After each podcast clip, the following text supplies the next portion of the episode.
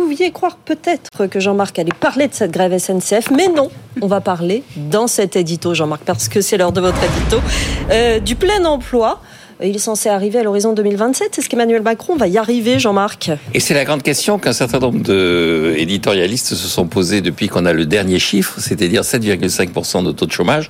Et c'est le même niveau que le mois précédent, enfin que le trimestre précédent, puisque c'est des taux qui sont trimestriels. Et donc, euh, l'objectif affiché d'Emmanuel Macron, c'est 5% en 2027. Donc, question, est-ce que c'est accessible ou pas? Alors, il y a toute une littérature depuis 2-3 jours. La vraie question que l'on doit se poser, c'est d'abord, qu'est-ce qu'il y a derrière ces 5% Première question. En réalité, le chômage, quand on analyse un peu le phénomène, c'est trois couches. Une couche qui est le chômage conjoncturel, qui est lié au cycle économique. Et où en serons-nous en 2027 en termes de cycle économique? Difficile de le dire parce que le cycle auquel je tiens beaucoup a été pas mal perturbé par la séquence Covid plus euh, guerre en Ukraine. Et donc, euh, il est probable qu'on ne retrouvera le cycle dans sa forme la plus aboutie qu'à l'horizon 2025-2030. Et donc, d'ici là, ce sera difficile de faire des prévisions sur ce que sera le chômage conjoncturel. Puis il y a le chômage frictionnel, celui qui correspond au fait que de toute façon, il n'y a pas toujours les types d'emplois auxquels s'attendent les gens, il n'y a pas toujours euh, la volonté de remplir les emplois qui sont offerts. Et puis c'est bien d'avoir un chômage frictionnel. Il ne faut pas que les gens qui sont diplômés euh, se précipitent vers des emplois qui ne correspondent pas à la compétence qu'on leur a donnée. Mm. Et puis il y a entre les deux le chômage structurel, c'est-à-dire le chômage qui correspond à l'inadéquation objective entre les attentes, les formations et la réalité du marché du travail. Alors l'OCDE dit le véritable enjeu, c'est de réduire ce chômage-là. C'est le point 5 des 10 recommandations de l'OCDE sur la lutte contre le chômage. Faire en sorte que les formations et les rémunérations soient en conformité avec les besoins et les attentes de l'appareil productif. Et donc tout est là. C'est-à-dire, est-ce qu'on est capable d'arriver à ça? Notre gouvernement dit on va désmicardiser l'économie, c'est-à-dire faire en sorte que ce soit plus l'État qui détermine un quart des salaires dans ce pays c'est euh, pour lui l'enjeu. S'il veut atteindre les 5%, il va falloir qu'il réfléchisse à ça, la conformité entre les salaires, les rémunérations, les formations et les attentes de l'appareil productif. C'est le conseil de Jean-Marc Daniel. Allez, on fait un point Euronext très vite tout de suite. Avec vous, les marchés. Voilà. Aude Kersulek, quelle est la, quelle est la tendance à la mi-journée? Bah, c'est finalement la hausse hein, qu'on a choisie depuis ce matin. Sur le CAC 40, on monte de 0,4% après la désillusion hier qu'ont connu les marchés. Ce chiffre d'inflation américaine euh, qui reste plus élevé euh, que ce qu'on attendait, ça nous a plombé. Ça a sûrement été l'occasion de quelques prises de bénéfices après une belle montée hein, des indices ces dernières semaines. Mais là, on repart de l'avant. D'ailleurs, euh, les futurs américains, les indices américains ont bien baissé hier. Hein. C'était là quand même la pire séance depuis un an pour le Dow Jones et le Nasdaq perdait quasiment 2%. Là, les sur les indices américains sont dans le vert également. Et d'ailleurs, les taux obligataires repartent à la baisse. Ils étaient montés en flèche hier après euh, ce chiffre d'inflation, hein, de peur que euh, la Réserve fédérale laisse ses taux élevés encore longtemps. Mais là, on ressent une certaine accalmie. Et côté actualité entreprise, euh, c'est Capgemini, la star du jour, hein, la publication du matin. Les résultats annuels ont été bons et les prévisions sont assez bonnes, même si le prochain trimestre devrait être assez mouvementé, devrait être assez, on devrait y avoir un ralentissement de la croissance des ventes, le, euh, la marge opérationnelle, elle devrait rester la même, voire un peu augmenter. Voilà qui rassure hein, les investisseurs. Euh, donc euh, Capgemini qui monte de quasiment 5% à 216 euros devant Thales ou Michelin. Et puis sur le SBF 120, à noter M6 qui gagne 1,5%, un changement de direction qui est bien vu hein, par les investisseurs. Ça veut dire que ça a été bien préparé. C'est plutôt un bon signal. Voilà le CAC 40 dans le vert, 7656 points, Sandra. Merci Aude Kersulek. Dans un instant, on est avec vous. Oui, c'est la Saint-Valentin. Et commencez à vous aimer vous-même parce que on est là, on est là pour vous aider, mais ça commence par vous. La question du jour, Sofiane Aklouf. Et eh oui, bah justement, on va parler d'amour. Et vous, êtes-vous déjà sorti avec votre supérieur hiérarchique? Vous votez et si vous le souhaitez, vous nous racontez votre vie et vos expériences avec vous à bfmbusiness.fr. On est avec vous jusqu'à 13h. À tout de suite. BFM Business, avec vous, les réponses à toutes vos questions dans l'entreprise. Sandra Gandoin. Les réponses à toutes vos questions. Bienvenue dans cette émission aujourd'hui. Sofiane, on va rappeler l'adresse pour nous écrire. Avec vous à bfmbusiness.fr, nous sommes en direct et en live sur LinkedIn et sur YouTube également. Je vous présente nos experts du jour. Bonjour Marie Content. Bonjour Sandra. Notre juriste, on est ravis de vous retrouver, avocate associée au cabinet BG2V et toutes les questions juridiques. Eh bien, c'est Marie qui va y répondre aujourd'hui. Dimitri Pivot est à distance avec nous, président fondateur de Second Souffle. Est-ce que vous nous entendez, Dimitri? Bonjour ma chère Sandra, je vous entends très bien. Bon. Bonjour Sofiane. Très Bonjour, bien. En plateau, Philippe Fourquet, président de la Fédération nationale 60 000 rebonds, est avec nous. Bonjour Philippe. Bonjour Sandra. Ravi de vous retrouver. On va parler d'échecs, de, de souffle, justement, de second souffle, de souffle, euh, de rebond, euh, importance de l'échec dans la réussite. On va y revenir évidemment. Et puis Geoffrey Fournier, directeur des ressources humaines du groupe avec. Bonjour Geoffrey. Bonjour Sandra. Vous êtes en forme? Oui, très, très bien. Bon, très bien, c'est parti pour cette émission Saint-Valentin. On commence par la première question, Sofiane. Eh oui, on va croquer un premier chocolat ou une première question. Oh oui, c'est vrai, regardez, écoutez, on a reçu déjà beaucoup d'amour dans Mais cette oui, mais c'est émission. terrible. Vous montrez cette boîte Ouais. de chocolat et on peut Regardez. pas l'ouvrir. Non. On pourra l'ouvrir avant la fin de l'émission. Oui, peut-être, d'accord. On verra. Bon, allez, en question. attendant, une première question pour vous, Philippe Fourquet, expert en rebond. Je suis courtier mandataire et la structure pour laquelle je travaillais a décidé de liquider en fin d'année. J'ai quitté l'entreprise en juin avec un droit de suite sur mes dossiers et certaines de mes commissions n'ont pas été payées. Euh, vers qui dois-je me retourner pour connaître le liquidateur attribué? À qui envoyer mes factures non réglées? Mon mandant ne me répond plus depuis des mois. C'est Benjamin qui nous écrit. Donc effectivement, je pense que dans un premier temps, ce qui est important, c'est d'identifier pour la structure quel a été le mandataire. Ça, il peut se rapprocher, à mon avis, euh, il peut avoir l'information grâce au greffe du tribunal ou au tribunal de commerce. Et une fois qu'il a euh, l'adresse du mandataire, se rapprocher de son mandataire, du mandataire, pour pouvoir déclarer les différentes créances qui- qu'il doit et qui n'ont pas été réglées par l'entreprise. Normalement, en principe, le mandataire, dans le cadre de la liquidation, a dû faire l'inventaire de tout ce qui était dû par l'entreprise. C'est surprenant qu'il n'ait pas été déjà contacté dans ce cadre-là. Donc on Marie- envoie tout, hein, y compris les factures. Oui. Marie, un commentaire sur cette Mm. euh, situation? Euh, effectivement, je pense que l'adresse du mandataire, le mieux, c'est au greffe du tribunal de commerce. Mmh. Euh, après, on s'éloigne un peu de mes sujets, Ouais. qui sont euh, du, du droit du travail, mais euh, c'est effectivement le- la, la- la bonne piste. La procédure la plus, Ouais. euh, la plus euh, finalement cohérente. Mm. Dimitri, est-ce que vous avez une, une réaction sur cette, euh, sur cette situation? Non, mais je rejoins ce que vient de dire Philippe. En fait, euh, aujourd'hui, celui qui centralise l'information, c'est le mandataire. Ouais. Donc, euh, quand on a euh, les, comptes- les coordonnées du mandataire, il faut systématiquement passer par le mandataire et lui, après, derrière, pourra activer, s'il a possibilité d'activer. Sofiane, Une question pour vous, notre expert RH du jour, Geoffrey Fournier. La majorité des salariés de mon entreprise vivent à Paris. Comment anticiper cela dans l'organisation du travail lors des JO Geoffrey. Oui, euh, bah, c'est une excellente question. C'est vrai que c'est un vrai enjeu pour euh, les Parisiens, mais pas Donc seulement. on parle beaucoup. Hein, Ouais, en ce moment, on parle beaucoup de cette organisation euh, pendant les, les Jeux paralympiques et olympiques. En en fait, il y a deux manières de voir les choses. Il y a différents types d'impact. Le premier impact, c'est si les Jeux Olympiques vont avoir un impact positif entre guillemets de suractivité sur l'activité donc de, l'entreprise. À ce moment-là, il convient donc de euh, s'orienter sur des, mesures incitatives de type prime, de type réorganisation du travail, avec notamment des possibilités d'annualisation des heures ou de euh, déplafonnement du CET. Pourquoi pas Ça, c'est des pistes qu'il faut qu'il faut faut définir. En cas de, de baisse d'activité, euh, l'idéal serait peut-être d'imposer donc des, euh, des délais de fermeture, des, des dates de fermeture, ou d'imposer des congés payés. C'est tout à fait faisable en tant qu'employeur.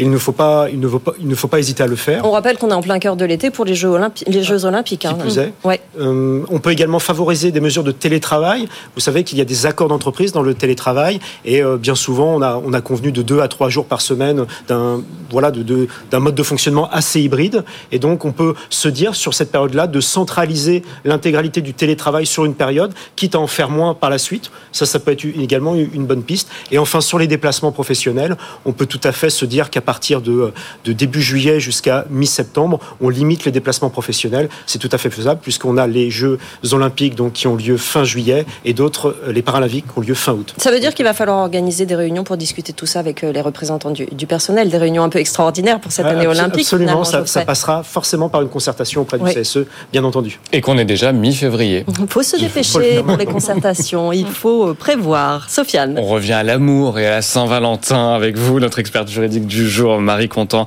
Un employeur peut-il passer des contrats avec une entreprise tierce détenue par le conjoint d'un collaborateur?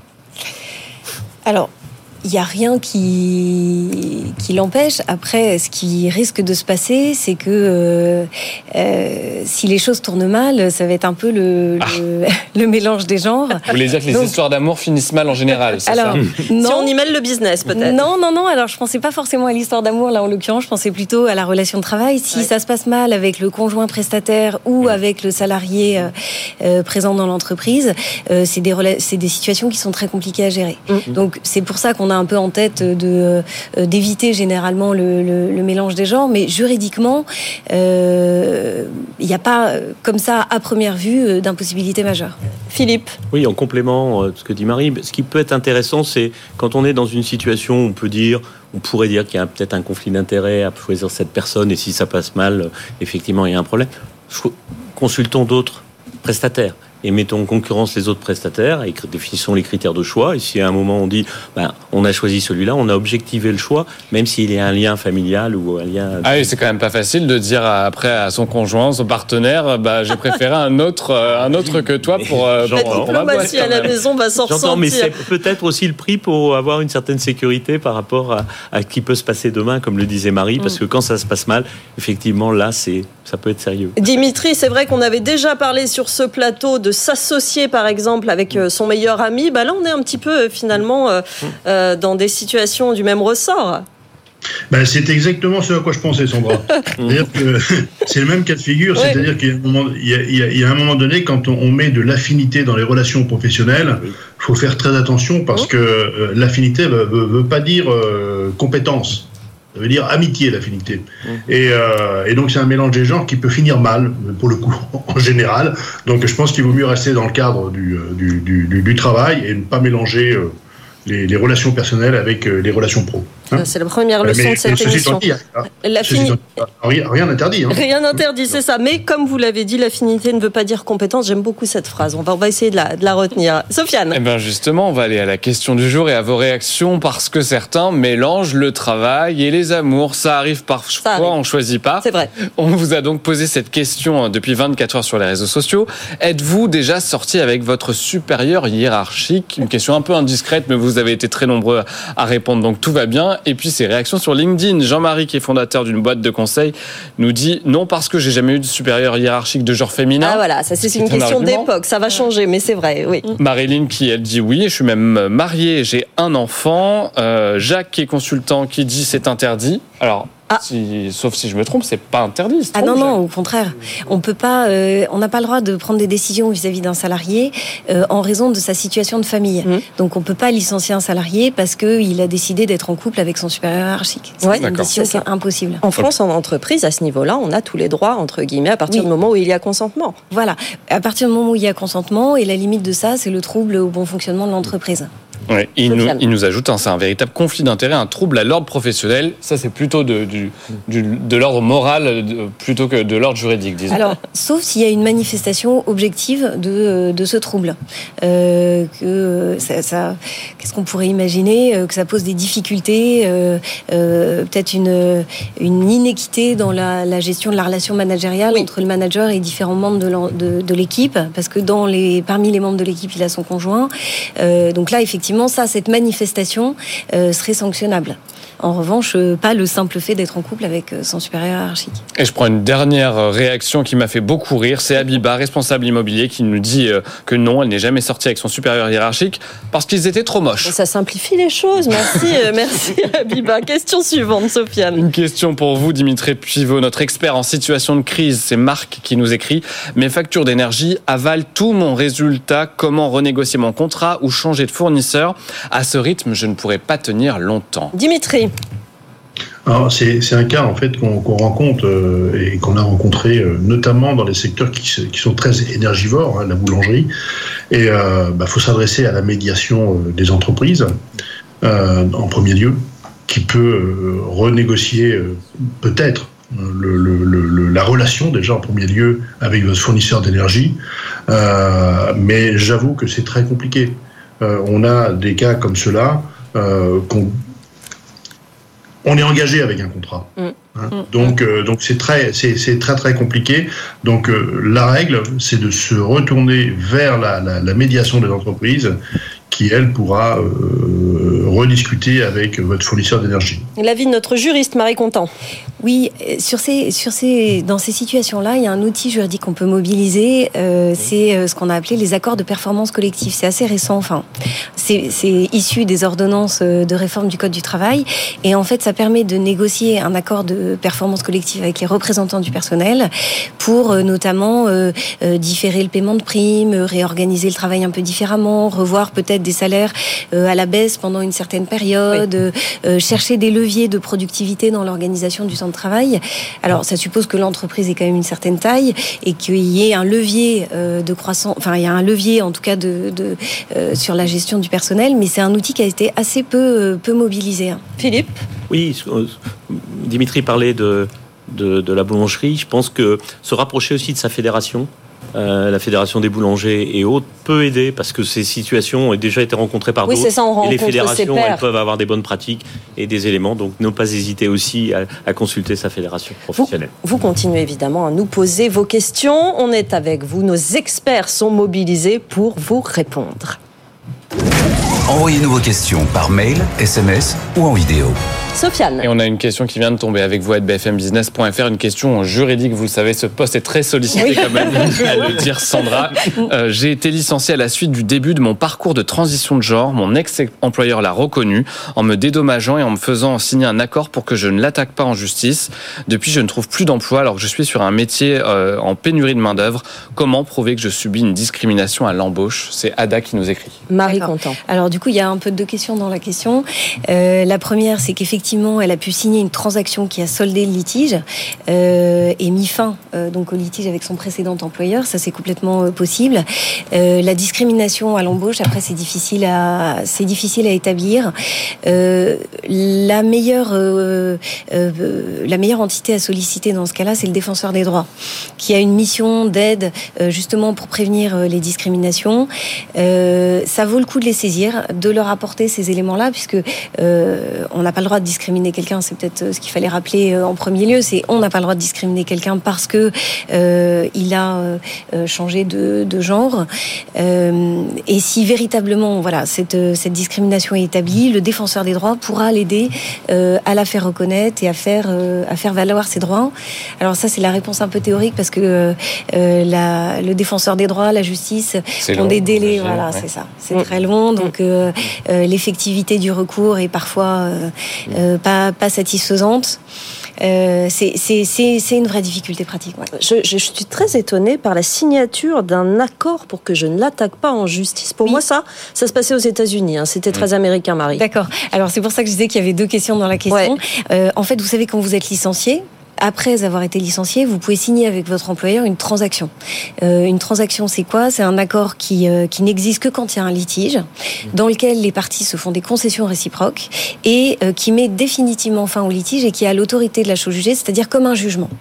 Et donc là, j'imagine que ce qui a dû se passer, c'est qu'elle a été licenciée, elle a dû attaquer et saisir le conseil de prud'homme, elle a signé avec son employeur cette transaction, qui a dit bah oui, effectivement, peut-être que parmi les motifs de mon licenciement, il y avait un motif discriminatoire.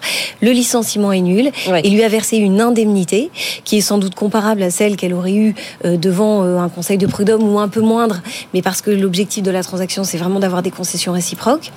Et euh, ça met effectivement fin au litige. Geoffrey, c'est intéressant du point de vue RH. Ces situations, on en a parlé il y a quelques jours finalement, quand il y a un conflit sur l'apparence physique d'un des salariés. C'est souvent aussi une question de, de discussion entre les managers et le salarié concerné. Oui, oui, et c'est à ce moment-là que le, rôle des, de directeur des ressources humaines et de la direction des ressources humaines en général est un, est un rôle clé euh, dans, dans, la préparation un petit peu de, la sortie de la personne, si sortie il y a, ou, euh, ou, auparavant de la médiation. La notion de médiation est très importante. On, entend parler un petit peu de médiation externe. Il euh, ne faut pas oublier que 95% des médiations sont faites en interne et globalement euh, conviennent à tout le monde et ne débouchent pas sur la sortie du collaborateur. Oui. Ça, c'est vraiment un, C'est assez extrême hein, comme situation, effectivement. Oui, oui hein. c'est très extrême. Mais euh, fort de ce constat, il est essentiel déjà en interne de se rapprocher de, son, de la direction des ressources humaines qui pourra accompagner le collaborateur et accompagner également le dirigeant, puisque bien souvent, ils, ils ont un rôle de conseil et que, et que c'est plus, plus important, je pense, que, que, le reste. Vous continuez à nous poser vos questions. Sofiane de quoi on va parler dans quelques minutes. Mais d'amour encore et toujours, Sandra, parce que c'est la Saint-Valentin. Alors on vous pose cette question. Euh, amour au travail, faut-il, pour vivre heureux, rester caché, taire sa relation de couple au travail On en parle dans un instant avec nos experts et vous nous donnez euh, votre avis d'ici la fin de l'émission. A tout de suite. BFM Business, avec vous, les réponses à toutes vos questions dans l'entreprise. Sandra Gandoin. On est ravis de vous retrouver et on est toujours avec vous pour répondre à toutes vos questions avec nos experts Dimitri Pivot, Philippe Fourquet, Geoffrey Fournier et notre juriste Marie Contant. On rappelle la question qu'on a posée il y a quelques instants, Sofiane. La question euh, qu'on se posait dans un, euh, il y a un instant, c'est de savoir si pour vivre heureux sa relation de couple, il faut la cacher, sa relation de couple au bureau. On en parle avec nos experts pendant que Sandra va ouvrir la boîte de chocolat parce qu'on l'attend depuis une demi-heure. Une demande très pressante, effectivement. Mais Marie, c'est intéressant euh, de vivre cacher sa relation au travail Parce que justement, vous parliez de ce sentiment d'inéquité, peut-être d'injustice dans le traitement des salariés suivant leur situation. C'est peut-être là euh, que, que, ça va faire la différence. Ben, c'est oui, c'est effectivement peut-être l'intérêt de cacher cette relation pour éviter euh, euh, d'être taxé d'inéquité. Après, un point qui est important, c'est que le salarié a le droit au temps et au lieu de travail, au respect de sa vie privée. Et donc sa relation de couple avec un autre salarié de l'entreprise, c'est sa vie privée. Et donc il n'a pas l'obligation d'en faire état. Et au contraire, c'est quelque chose qui est protégé. Mmh. Et donc son employeur euh, euh, ne pourra pas non plus euh, euh tirer argument de, de, cette relation à elle seule pour sanctionner le salarié ou le muter. Geoffrey, en tant que DRH, vous voyez beaucoup ce genre de situation, peut-être? Euh, Oui, et même personnellement, donc ça tombe bien. Ah, très bien. Alors voilà, Geoffrey Fournier est concerné. très bonne expertise, on voilà. vous écoute. Alors, moi, d'un point de vue, d'un point de vue pratique, je, je pense qu'au début, c'est bien de, à défaut de cacher, d'être discret en général et de d'éviter des liens de subordination tout de même. Euh, à partir du moment où les choses deviennent un petit peu sur le, vont un petit peu sur le long terme, mmh. c'est bien de, bah, de sortir de l'équipe concernée. Alors c'est pas forcément possible en fonction de tout, dans toutes les structures, ouais. mais c'est bien de, de, sortir de cette logique-là pour éviter euh, tous les euh, tous les, euh, toutes les remarques que l'on a, que l'on a abordées auparavant, euh, d'un point de vue euh, vraiment purement pécunier, par exemple, au sein de son équipe, si on a des bonus, des rémunérations variables, bon voilà, c'est toujours délicat de, de favoriser son, son épouse ou son époux au détriment du reste de son équipe. Voilà. Ça peut être mal même interprété. Si, même si, voilà. Le risque, c'est de la défavoriser, du coup.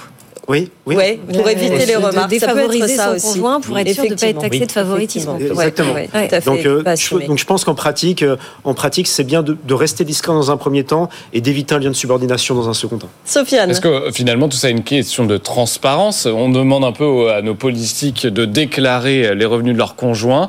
Est-ce qu'il ne faut pas faire un peu la même chose, pousser la transparence jusqu'à demander, bah voilà, avec qui êtes, êtes-vous en couple? Comment ça se passe? Non, alors encore d'un point de vue juridique, vraiment pas. Hein, c'est la, la, la, protection de la vie privée euh, du salarié qui ouais. l'emporte. Euh, il n'a pas du tout à déclarer avec qui il est en couple euh, ou s'il est en couple ou pas. Quoi. Ouais, ouais, ouais effectivement.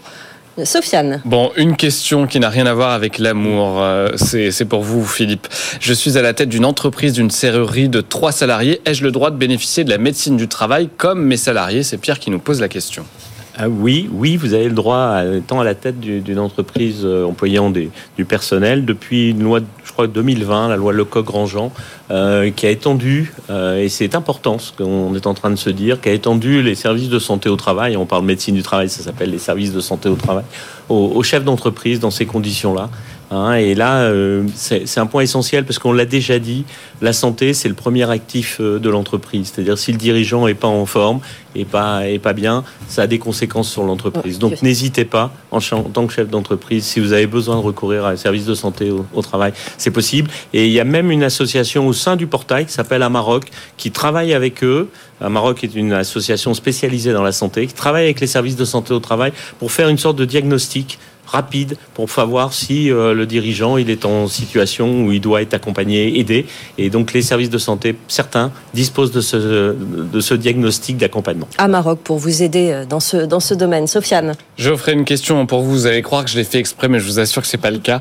Comment faire pour que les congés de deux, euh, pour les congés de deux salariés de mon entreprise, ils sont en couple? Alors d'un point de vue euh, juridique, d'ailleurs, euh, je parle sous le contrôle de Marine, mais d'un point de vue juridique, lorsque l'on est euh, au sein d'une même entreprise, en fait, on a l'employeur a l'obligation donc, euh, s'il le souhaite, les, si les salariés le souhaitent, de prendre des congés payés en même temps. Ce n'est pas obligatoire. Si jamais ils souhaitent avoir des congés, euh, euh, Ne surtout pas se voir pendant les vacances. Vous avez raison, ça peut être une solution. Mais c'est un point, c'est un point important parce qu'on peut avoir la facilité de les mettre en congé en même temps. Donc Oui. voilà, si en fait, si le, le- pardon, l'employeur a l'obligation de, de suivre leurs souhaits, à savoir donc en simultané ou de manière dissociée, s'ils sont dans la même entreprise. S'ils ne sont pas dans la même entreprise, on revient sur des critères tout à fait classiques liés à l'activité. Voilà, il n'y a pas de coordination euh, Marie. En fait, le code du travail est un peu poussiéreux sur les règles de fixation des, euh, des congés payés. En fait, on est vraiment de, euh, la rédaction actuelle du code du travail, on est vraiment resté sur l'employeur fixe le calendrier des départs en congé. Donc, il fixe deux mois avant minimum euh, les euh, dates, euh, la période pendant laquelle les congés vont être pris, Euh, et ensuite un mois avant, il prévient les salariés de la date à laquelle il leur octroie des congés. C'est dans ce sens-là hein, que ça se fait dans le code du travail. D'accord. Et donc effectivement, euh, quand le- l'employeur octroie les congés et qu'il a parmi ses salariés des conjoints, euh, euh, des salariés qui sont euh, en couple, il doit les à leur à leur à leur demande les planifier, enfin accepter des souhaits de congés en même temps. Mais c'est vrai que c'est un peu désuet comme comme disposition puisqu'aujourd'hui, euh, comment ça se passe dans les entreprises Généralement, les salariés émettent Des euh, des souhaits, souhaits euh, de départ en congé. Les départs en congé se font, à part pour des entreprises saisonnières, un peu toute l'année. Et euh, l'employeur, en fonction des contraintes du bon fonctionnement des services, accorde ou pas. Mais c'est ça. Mais donc, effectivement, ça revient, cette obligation de prendre en compte le fait qu'ils sont en couple, euh, revient par cette porte-là. Mais c'est vrai qu'on est un peu éloigné de la lettre du Code du travail. Geoffrey? Oui, d'aut- d'autant plus que, en fait, il y a, euh, d'un point de vue juridique, encore une fois, je parle sous votre contrôle, c'est vraiment marié ou paxé. Oui, c'est- très clair. Oui, oui. Euh, Ah donc, oui. euh, Si on n'est ni marié ni paxé, d'un point de vue euh, réglementaire, euh, on pourrait, on- n'est pas dans, dans ce cas précis. Il n'existe Voilà. rien juridiquement. Donc si Sandra et moi, nous sommes en couple et nous voulons prendre nos vacances au même moment, Eh bien, nous devons nous dire, bah marier. Sofiane. Voilà, c'est Alors, je tout. ne tenterai pas parce que euh, ça pourrait être considéré euh, par les juges euh, comme euh, une discrimination non justifiée entre euh, des parce que vous avez raison hein, le code du travail est exactement rédigé comme vous l'avez dit mais les juges pourraient aller au-delà de cette rédaction là et considérer que c'est une différence de traitement qui n'est pas justifiée entre des couples mariés et paxés et des couples euh, en union libre. C'est les termes qui sont utilisés par les juges c'est un peu désuet mais voilà on a Effectivement. compris. Bon, bah, alors on va rester à l'antenne, tant pis pour nous. Une question pour vous, Dimitri Pivot. Euh, c'est Armel qui nous dit Je voudrais changer d'expert comptable avec, avec lequel je m'entends pas. Comment puis-je faire? Dimitri. Mais déjà, il faut s'assurer qu'on on a bien réglé ses obligations vis-à-vis de, de son expert comptable, donc euh, ses honoraires. Et puis ensuite, euh, il faut euh, bien prendre en compte de sa lettre de mission, c'est-à-dire pourquoi je veux changer. Est-ce que c'est euh, parce que l'expert comptable que j'ai actuellement euh, me coûte trop cher euh, ou alors est-ce que parce que je je ne m'entends plus avec mon expert comptable ou la relation je ne la considère pas bonne avec mon expert comptable? Donc après vous pouvez en trouver un autre. Il faut faut les mettre en, en relation parce que vous avez les éléments historiques à transférer chez euh, chez le nouvel expert comptable. Voilà. Mais il faut d'abord avoir réglé ses, ses obligations et c'est tout à fait possible. Philippe? Oui, ben c'est c'est tout à fait ça. Et le, le, d'ailleurs, le nouvel expert comptable, hein, la première chose qu'il fait, il prend contact avec l'ancien expert comptable. Donc, il faut vraiment que la, ré- la relation avec l'ancien ait été correctement C'est aussi simple désormais que la, la portabilité du numéro de, de téléphone. Vous savez, quand on, quand on change d'opérateur, euh, ça se fait comme ça, les informations sont transmises ou il faut quand même mettre son grain de sel pour que les informations se transmettent? Euh, je parle sous contrôle de Dimitri, mais c'est pas si simple que ça, parce que vous doutez bien, derrière les- le travail de l'expert comptable, il y a souvent un logiciel qui permet de tenir la compta, il y a les pièces comptables qui sont détenues par l'ancien expert comptable. En fonction il du calendrier, il faut basculer tout ça en termes de Ouais. calendrier, il Ouais. faut trouver les dates qui vont bien, parce que si on Mm. fait ça en cours d'année, ça devient très compliqué. Donc le diable est dans les détails, comme on dit Oui. souvent. Et donc là, effectivement, Sofiane a raison, euh, faut y passer un peu de temps. Dimitri Et, et- et tout ça se fait, euh, en effet, pour rebondir sur ce que tu viens de dire, euh, Philippe, hein, tout ça se fait si le relationnel, même si on veut changer de comptable, si le relationnel est resté bon. Vous comprenez aisément que si le relationnel s'est fortement dégradé, ben, le, le comptable risque d'effraner des, des cas de fer. Ouais, Donc, ouais. euh, euh, donc on a tout intérêt, de toute façon, dans tous les toute difficulté ou tout litige, on a tout intérêt à garder le contact et garder relation euh, aussi au- au- au- la, la- la meilleure possible. On maintient la communication. Vous continuez à nous écrire sur ces sujets en entreprise ou ces sujets qui concernent votre entreprise sur BFM Business. Envoyez-nous vos questions par mail, SMS ou en vidéo. Sofiane. Donc vous avez compris, en amour comme avec votre expert comptable, gardez vos relations saines. Ce sera plus simple. On ouvre notre boîte aux lettres si vous le voulez bien. Parti. Euh, question spéciale Saint-Valentin et elle n'est pas pour vous. Je vous rassure Marie, on a demandé à quelqu'un d'autre de se charger de la question parce qu'elle est un peu délicate, vous allez voir. Ma collègue a une relation sentimentale avec notre chef qui est marié. Peut-elle être pénalisée pour ça? On a demandé, voilà. Ah oui, relation extra-conjugale. C'est vrai qu'on n'avait pas encore vu cette, ce cas de figure, Sofiane. Voilà, on gardera le nom anonyme. Sujet délicat, on a chargé Nicolas Mancré de traiter ce dossier pour nous.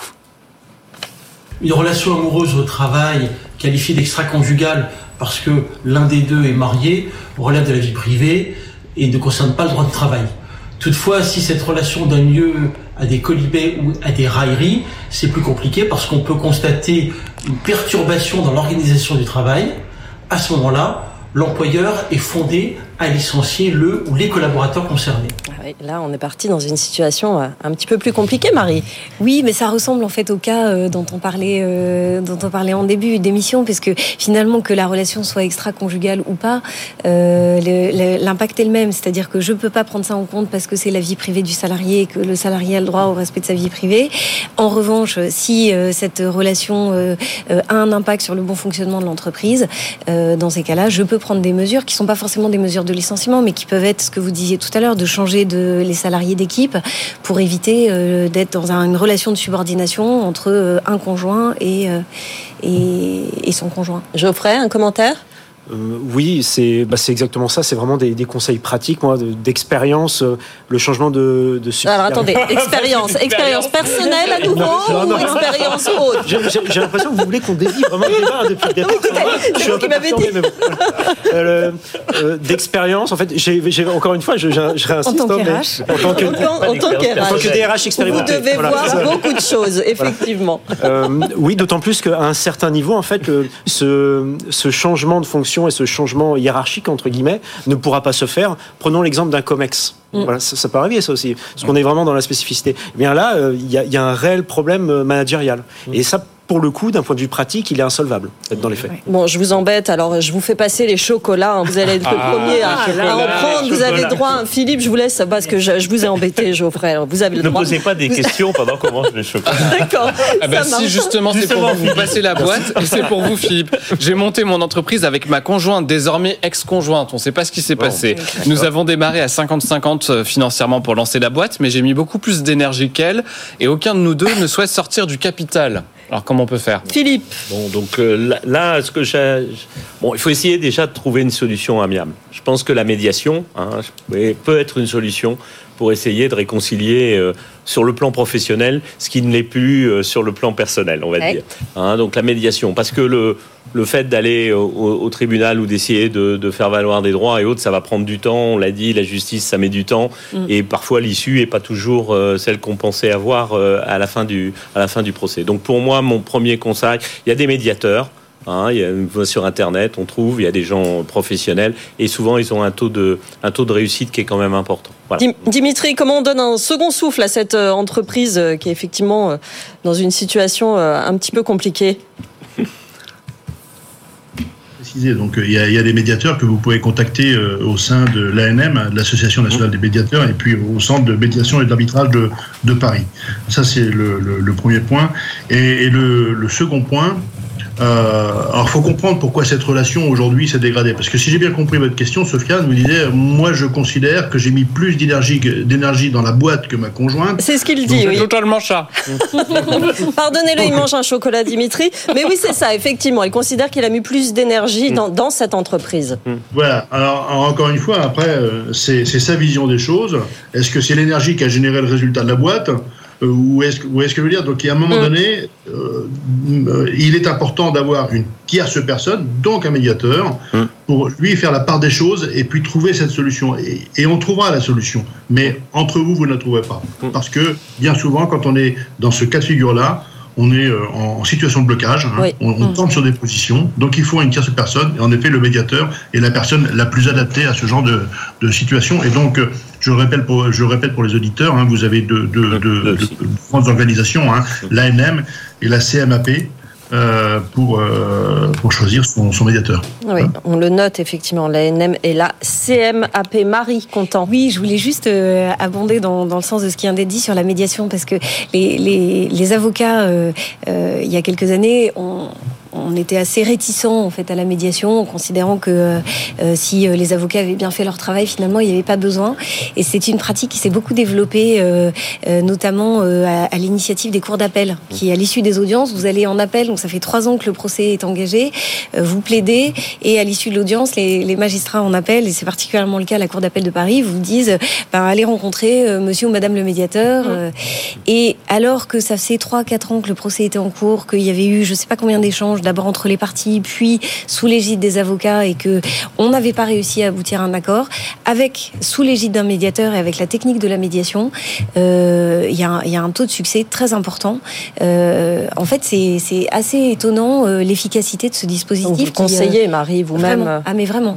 Et je et je conseille de plus en plus à mes clients de pas attendre maintenant le, enfin de pas attendre d'être en appel et d'avoir recours, de prendre l'initiative de mettre en place donc une médiation extra judiciaire euh, quand véritablement il y a une volonté d'aboutir à un accord, mais que les positions sont euh, à première vue assez éloignées. Philippe? Non, je confirme, hein, tout mm. à fait. Et je pense que quand il y a un conflit comme celui-ci, il, il, y a des aspects juridiques, bien évidemment, qui sous peuvent sous-tendre le conflit, mais il y a, il y a un aspect affect, il y a un ouais. aspect psychologique. C'est là très important. La médiation permet d'agir sur tous les leviers. Et de tous les leviers. C'est-à-dire voilà. qu'on s'affranchit du cadre juridique qui, qui reste, voilà. qui fixe toujours le cadre de la discussion, mais en, en fait, souvent derrière, c'est des leviers qui ne sont pas juridiques, Exactement. beaucoup plus psychologiques.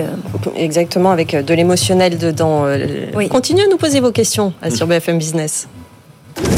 Envoyez-nous vos questions par mail, SMS ou en vidéo. L'histoire du jour, Sofiane? Et oui, l'histoire du jour, elle est à la une du quotidien Libération aujourd'hui. Chômeurs, précaires, seniors pourquoi le gouvernement s'acharne? C'est la une du quotidien parce que le journal considère qu'au nom du plein emploi, les droits sociaux sont attaqués. On en parlait tout à l'heure dans le journal. Hein, le chômage est stable à 7,5% de, de la, population d'après d'après le BIT. Euh, la promesse du président, on en a beaucoup parlé, c'est le principe de contracyclicité. Ça veut donc dire que si le chômage remonte, eh ben on a plus de droits, etc. Et inversement, c'est ça Marie? Oui, ça a été le, le dernier, euh, la dernière tendance, effectivement, dans la réforme du chômage. Il y en a eu beaucoup euh, ces dernières années. Oui. Mais euh, oui, c'était l'idée qui sous-tend. C'est-à-dire que si, euh, selon l'état du marché du travail, les droits au chômage étaient plus ou moins, vont, ont vocation à être plus ou moins élevés. Et donc cette question qui, pose, qui se posera, va-t-il falloir desserrer les conditions d'accès aux allocations, puisque si le chômage remonte durablement, c'était en tout cas la promesse du président?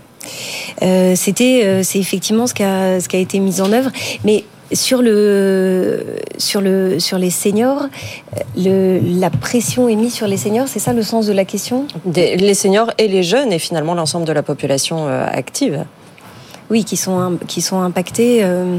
Bon, après, j'avoue que nous, parmi nos clients, on voit surtout des clients qui sont confrontés à des difficultés de recrutement. Ouais. Ah oui, euh, c'est le paradoxe. C'est le paradoxe. Donc, c'est vrai que je suis étonnée euh, de, de, cette question. On a euh, beaucoup de mal à recruter dans pas mal de métiers. Voilà. Donc, ce que disait tout à l'heure Jean-Marc Daniel sur la mise en conformité des attentes des candidats et des besoins des, des entreprises. Geoffrey. Oui. Moi, je confirme la, la tendance. Hein, la, la, pénurie euh, concerne tous les secteurs et tout type de métiers dans le recrutement. Euh, on avait tendance à se focaliser au départ sur des, les, le secteur de la tech, euh, voilà, ce, ce, genre de secteur-là. Désormais, c'est ou de la santé. Désormais, c'est vraiment tous les secteurs qui sont concernés la restauration, l'hôtellerie. C'est juste incroyable. Et justement, assouplir les choses pour la, la population senior d'accès à l'emploi, je pense que c'est une excellente, une excellente excellente chose au départ. Sofiane. Et vous noterez euh, le, la, la, punchline de Libération. Les précaires se prennent des niaux de dingue. Vous apprécierez le jeu de mots. On passe à une question pour vous, justement, Geoffrey. Vous gardez la parole. De retour de congé maternité, j'ai eu le sentiment d'être mal accompagné par mon entreprise. Quels sont mes droits et les obligations de mon employeur? Alors, Geoffrey, on demandera ensuite à Marie ce qu'il en est. Oui. Alors, il y a un certain nombre d'obligations hein, pour, pour l'employeur euh, d'accompagner en fait la, la, collaboratrice qui revient de, de congé maternité. La première, c'est vraiment de retrouver euh, des conditions euh, pratiques et de rémunération identiques avant son départ en congé. Ça, c'est vraiment un, un, point clé. La deuxième chose, d'un point de vue pratique, c'est un rendez-vous auprès de la médecine du travail dans les huit jours. Ça, c'est vraiment très important. Et enfin, ce qu'il faut savoir, c'est qu'il s'agit d'une salariée protégée, cette collaboratrice-là, et qu'elle le demeure dix semaines après son retour. Mmh. Donc ça, c'est vraiment euh, quelque chose d'important. Euh, on ne peut pas licencier un salarié protégé, sauf motif grave ou motif euh, exceptionnel, on va dire, externe à l'entreprise. Après, la, la Réalité de la vie d'entreprise, c'est qu'en l'espace de 4 à 6 mois, il y a malgré tout des changements dans l'organisation. Euh, ça peut donner lieu à des changements, tout simplement, Marie. Oui, elle retrouve en fait la, la salariée de retour de congé maternité retrouve soit son précédent emploi, soit un emploi aussi comparable que possible à celui qu'elle occupait précédemment et qui doit être conforme au socle contractuel euh, de, euh, de la relation de travail. Mm. Et donc, il y a effectivement cette obligation qui est donc l'obligation de réintégration dans son emploi ou un emploi équivalent. Il y a ce, ce dont vous parliez qui est la visite de reprise à organiser dans les huit jours. Et euh, ce qu'il faut savoir aussi, c'est que la salariée qui est partie en congé maternité va avoir droit à une augmentation. Oui, c'est ça, automatique. calculée, Une, voilà, ouais. quoi, une trentaine d'euros, quelque chose comme non, ça alors elle est calculée sur la moyenne des augmentations accordées dans, euh, euh, dans son service ou aux salariés de même euh, catégorie qu'elle. Et donc elle doit être automatique. On n'a pas de- à la réclamer au retour du Et congé c'est un, maternité. des, c'est un des critères très importants dans l'index d'égalité euh, professionnelle euh, que doivent publier les entreprises. C'est justement le respect de cette obligation d'augmenter euh, systématiquement les euh, femmes euh, en congé maternité quand elles rentrent de congé maternité. Sofiane. Une question pour Dimitri Pivot, notre expert en situation de crise. C'est Quentin qui nous dit Mon franchisseur ne remplit pas ses obligations contractuelles malgré nos multiples échanges. Quels sont mes recours? Dimitri. Eh ben, en fait, euh, on en revient toujours à, à notre fameuse histoire de, de, de médiateur. Euh, j'ai un contrat de franchise, euh, je suis franchisé, j'ai donc un contrat de franchise avec un franchiseur. D'abord, un, s'assurer que dans le contrat de franchise, on a la une clause qui concerne la médiation. J'ai un litige avec mon franchiseur, on en revient donc à ce que je disais tout à l'heure, avoir un tiers, donc un médiateur qui puisse régler ce litige.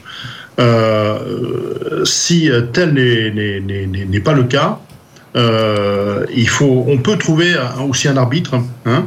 Euh, et puis, euh, je voulais dire quelque chose que j'ai mangé, euh, mon cher So- Sofiane. Euh, vous, vous mangez des chocolats, moi j'ai mangé ce que je voulais dire. Ça reviendra, Dimitri. C'est pas grave. Euh, Mais les bon, chocolats sont Ce qu'il faut meilleurs. retenir- Ce qu'il faut, ce qu'il faut retenir, Sofiane, c'est, c'est oui, ce que je voulais dire tout à l'heure. euh, par rapport à ce que disait Marie concernant les médiateurs, parce que là on est exactement dans le cas encore du- d'une médiation, euh, vaut mieux toujours travailler avec un médiateur plutôt qu'avec un procès. D'abord un parce que ça va plus vite, euh, donc pour traiter cette difficulté. Deux, c'est transparent. Euh, un, un procès, ça peut durer dans la longueur, et puis bien souvent, ceci, ça peut faire tache d'huile sur la place publique, et notamment les réseaux sociaux. Bien Voilà. sûr. Euh, donc, donc ça, faut, faut évacuer euh, autant faire se peut cette partie-là pour vraiment adresser toutes les difficultés au, au- à la médiation, euh, aux, aux médiations. hein. ça peut être les entreprises ou le crédit ou, ou alors un médiateur indépendant. Euh, et donc vraiment, donc si on en vient à la, la- la- la discussion initiale, quand j'ai un problème avec mon franchiseur. Encore une fois, du bon sens, garder le contact, échanger avec eux. Si on ne peut plus échanger avec lui, euh, on fait appel euh, à, à un médiateur Ouais. pour trouver une solution amiable. hein. Sofiane. Quentin sur LinkedIn nous écrit en direct Peut-on négocier son salaire au-dessus de la grille salariale mise en place? Ah, Ah oui, Marie. Ah oui, oui, bien C'est sûr. un oui franc. oui, oui, oui. Faites-le, c'est ça, Non, c'est euh, alors, oui, le, le- le salaire est fixé euh, librement. Les grilles euh, qui sont dans les conventions collectives, c'est des grilles euh, minimales. Donc, on peut très bien fixer des salaires au-dessus des grilles. Euh, les, les, les règles à respecter, c'est que l'employeur est tenu à une obligation d'égalité de traitement. Donc, il va pas pouvoir traiter différemment des salariés placés dans la même situation. Donc, la, la, la réflexion à avoir, c'est si je choisis d'augmenter un salarié, euh, quelles raisons objectives j'ai qui permettraient de ne pas augmenter des salariés qui, a priori, sont placés dans la même situation. Mmh. Euh, on a, ce qu'il faut savoir, c'est qu'on a de plus en plus de contentieux euh, sur le principe de à travail égal, salaire égal, euh, et donc de l'égalité de traitement. Et, et le conseil qu'on donne vraiment nous à nos clients, c'est que quand on octroie comme ça des augmentations et qu'on s'écarte d'une grille de salaire, il faut garder la mémoire de pourquoi, pour qu'on puisse justifier euh, le cas échéant euh, de la décision qui a été prise et pas euh, se retrouver à devoir augmenter tous les autres salariés de la même Mais catégorie. simplement, vous dites qu'il y a un minimum. Alors, est-ce- ça veut dire, est-ce que je dois me. S'il y a c'est l'échelon d'au-dessus, je peux taper l'échelon d'au-dessus quand même dans Oui, ma demande ou pas? oui, Il n'y a pas de limite, ça. Non, Nos pas limites. de- il pas faut juste limite. closer la négo, rappelez-vous, Ah oui, Sofiane. on close voilà, une mais c'est un minimum. Ouais. C'est ce que nous a dit Marie. Le- le- L'avis du DRH. Oui, euh, au, sein, au sein des entreprises, notamment les entreprises du secteur privé, vous avez quand même une politique de rémunération qui existe. Alors certes, ça ouvre les, les possibilités de, de négocier aussi individuellement des augmentations. Mais encore une fois, je, je, réinsiste, il y a quand même une cohérence globale de la politique de rémunération de l'entreprise, du fait de l'égalité de traitement et, et, du fait de maintenir une certaine cohérence. Et ça, c'est vraiment important. Euh, parfois, euh, enfin même souvent, euh, les refus sont liés à, à, une nécessité de cohérence d'ensemble, plus qu'à réellement une, un manque de reconnaissance de son travail. D'un point de vue pédagogique, le manager doit accompagner cela, doit être garant également de, de cela. Du coup, est-ce qu'on doit être transparent? Est-ce que les, les, les, salaires euh, devraient être connus de tout le monde, par exemple, Geoffrey? Est-ce que ça, vous, ça vous paraît cohérent? Moi, ça me paraît cohérent. Ouais. On en avait déjà parlé lors ouais. de précédent, ma précédente venue. Moi, je, je pense vraiment qu'on doit être transparent d'un point de vue catégorie et, et, un petit peu grosse maille de son salaire. Après, avoir précisément le, le salaire de son voisin, ça apporte pas grand-chose. Mais je ne serais pas, je serais pas choqué d'avoir globalement euh, un point moyen euh, pour un pour un niveau hiérarchique et, et un, un, niveau de responsabilité. Intéressant, et c'est un sujet euh, dont, pour, dont pour, on pourra reparler évidemment. Euh, sur ce plateau, j'avais encore plein de questions pour vous, mais évidemment, ça passe trop vite. On va répondre à la question du jour, Sofiane. Et oui, êtes-vous déjà sorti avec votre supérieur hiérarchique? C'est la question qu'on vous a posée sur les réseaux sociaux. En très grande majorité, vous nous dites non, 90% sur LinkedIn, 86% sur X et 83% sur Instagram. Alors on se disait, effectivement, le non l'emporte, mais si on calcule le nombre de votants, ça fait quand même à peu près 360 personnes qui nous ont répondu oui, donc ça fait quand même un peu de monde. Il y a pas mal de relations avec les supérieurs. La question de demain, Sofiane. Oui, avez-vous déjà souffert d'un burn-out, un mal qu'on méconnaît, dont on parle heureusement un peu plus aujourd'hui? On en parlera demain parce qu'on a justement un expert psy, Émeric Le Breton, qui sera avec nous pour en débattre. Vous continuez à nous poser vos questions avec vous à bfmbusiness.fr. On va s'attaquer à cette boîte de chocolat. Vous n'imaginez pas ce que ça va donner. C'est grâce à Philippe Fournier. Merci beaucoup. Merci à nos experts d'être venus nous voir, d'avoir répondu à ces questions en lien avec l'amour et en lien avec le business. Des fois, c'est la même chose. Merci Dimitri Pivot, président fondateur de Second Souffle. Merci Philippe Fourquet, président de la Fédération nationale de 60 000 rebonds. Merci Geoffrey Fournier, directeur des ressources humaines du groupe avec. Et merci à notre juriste Marie Contant, euh, avocate associée au cabinet BG, BG2V. Et revenez quand vous voulez dans cette émission. Vos conseils sont précieux pour nos entreprises entrepreneurs et nos salariés qui nous écoutent. On se retrouve demain, Sofiane. À demain, plein d'amour et de fleurs. à demain, bonne journée. Avec vous sur BFM Business.